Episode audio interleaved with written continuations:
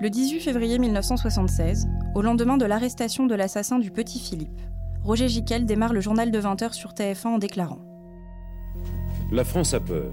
Je crois qu'on peut le dire aussi nettement. La France connaît la panique depuis qu'hier soir.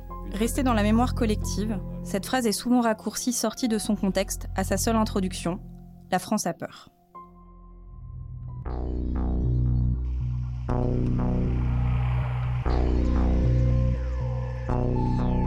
Scène de crime.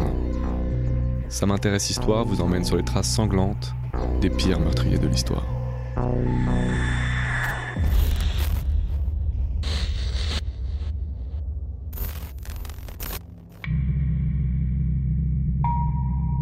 Le 30 janvier 1976, à Troyes, le petit Philippe Bertrand, alors âgé de 10 ans, est enlevé. Comme tous les jours, Christophe, son grand frère, l'attend à côté d'un fleuriste, où leur père Gérald doit venir les chercher. Mais ce jour-là, Christophe est seul au rendez-vous.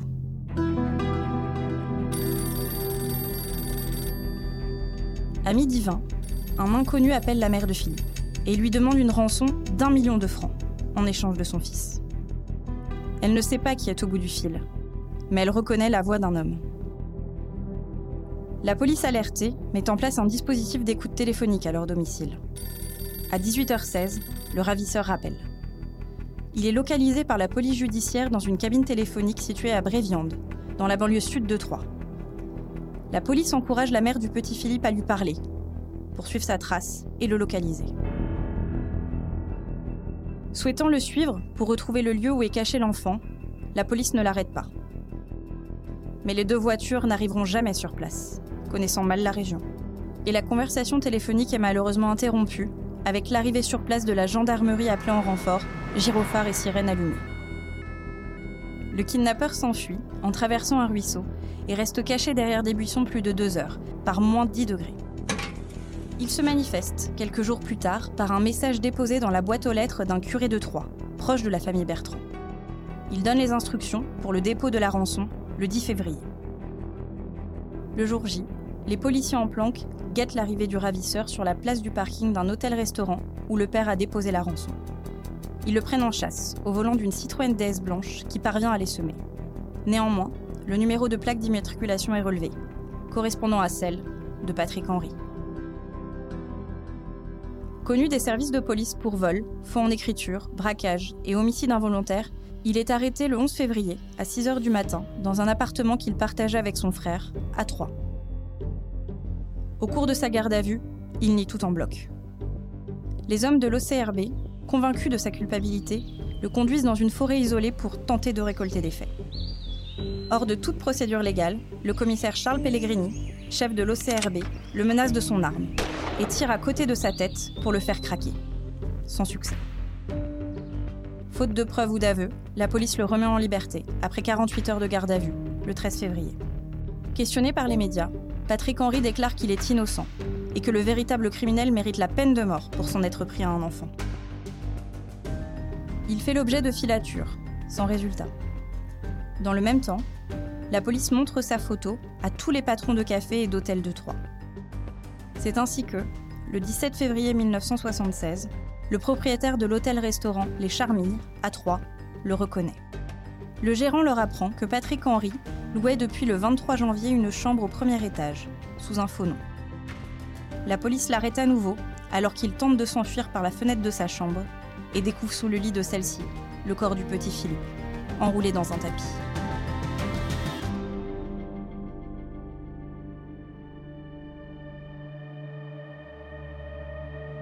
Patrick Henry raconte au juge d'instruction qu'il a enlevé le garçon et l'a emmené dans la chambre de la pension, où il l'a laissé regarder la télé pendant qu'il demandait la rançon.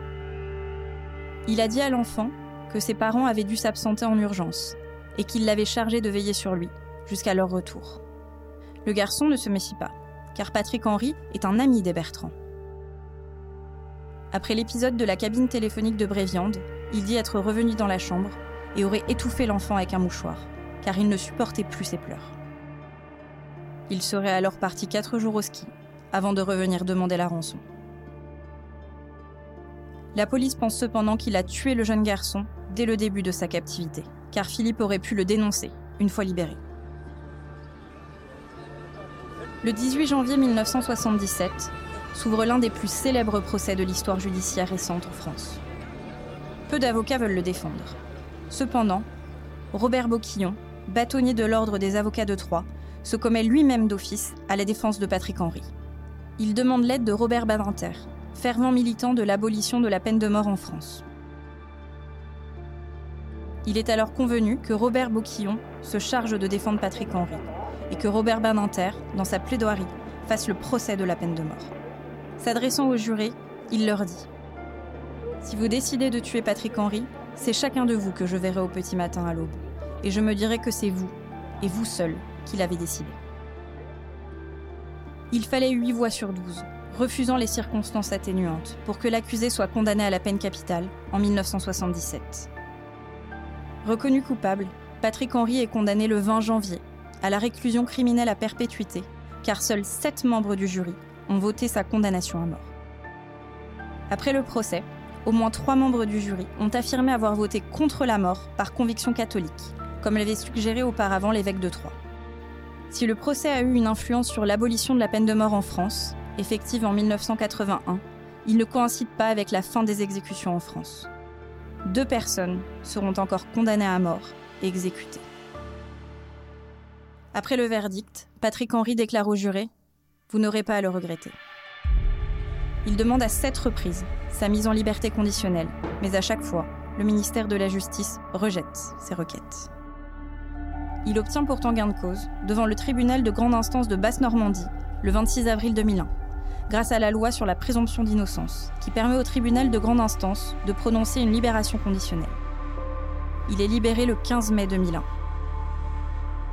Aussitôt libre, il contacte divers éditeurs pour leur proposer un livre de souvenirs.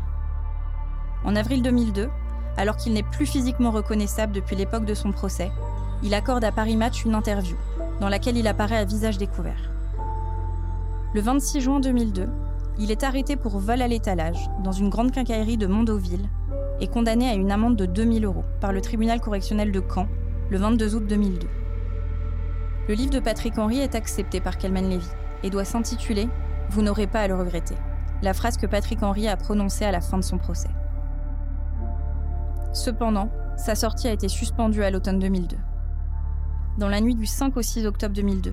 Il est arrêté en Espagne en possession d'un peu moins de 10 kilos de cannabis.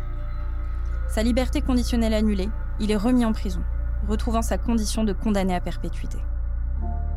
Le 22 juillet suivant, il est condamné par le tribunal correctionnel de Caen à 4 ans de prison et 20 000 euros d'amende. Son livre sort enfin sous un nouveau titre. Avez-vous à le regretter? En septembre 2017, Patrick Henry, souffrant d'un cancer du poumon, demande sa libération de prison pour raison médicale, qu'il obtient le 15 septembre 2017, après avoir été condamné à plus de 40 ans de prison. Le 3 décembre 2017, il meurt, moins de trois mois après sa sortie de prison.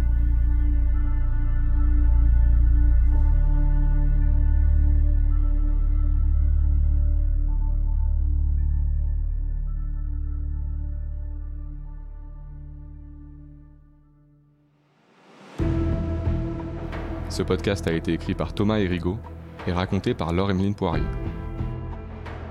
Envie de frissonner davantage? Retrouvez actuellement en kiosque dans notre magazine Ça m'intéresse Histoire 30 nouveaux meurtres qui ont changé l'histoire de France. Suivez pas à pas les enquêteurs dans leur traque et pénétrez l'esprit de ces meurtriers. Pour tout abonnement au magazine Ça m'intéresse Histoire, recevez 15% de réduction avec le code promo CRIME sans S sur prismashop.fr.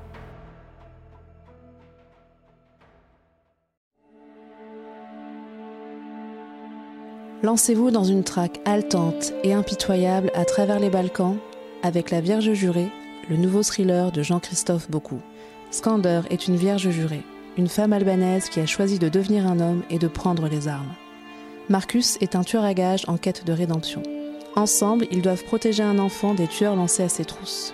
Une chasse à l'homme effrénée, distinguée par le Grand Prix du Suspense Psychologique 2021, décerné par Ça m'intéresse Histoire et les éditions Les Nouveaux Auteurs.